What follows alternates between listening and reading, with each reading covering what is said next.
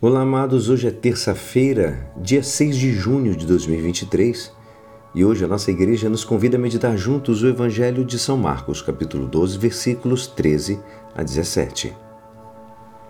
Naquele tempo, as autoridades mandaram alguns fariseus e alguns partidários de Herodes para apanharem Jesus em alguma palavra. Quando chegaram, disseram a Jesus: Mestre, sabemos que tu és verdadeiro e não dás preferência a ninguém. Com efeito, tu não olhas para as aparências do homem, mas ensinas com verdade o caminho de Deus. Dize-nos: é lícito ou não pagar o imposto a César?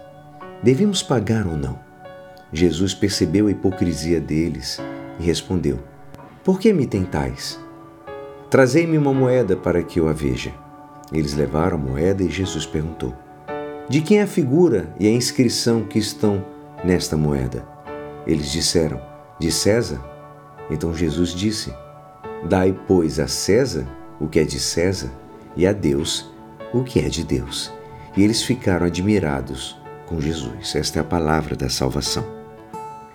Hoje nós ficamos mais uma vez maravilhados com a, o engenho, a sabedoria de Cristo.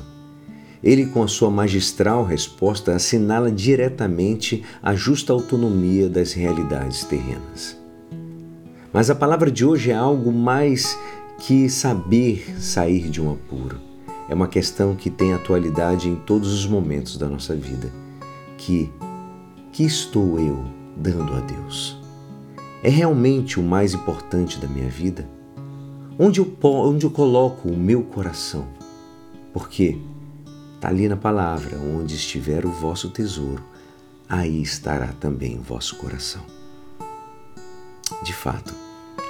Segundo São Jerônimo, ele fala: tendes que dar forçosamente a César a moeda que tem impressa a sua imagem, mas vós entregai com gosto todo o vosso ser a Deus, porque em nós está impressa a sua imagem, e não a de César. Amados, ao longo da sua vida, Jesus apresenta constantemente a questão da escolha. Somos nós os que estamos chamados a escolher e as opções são claras.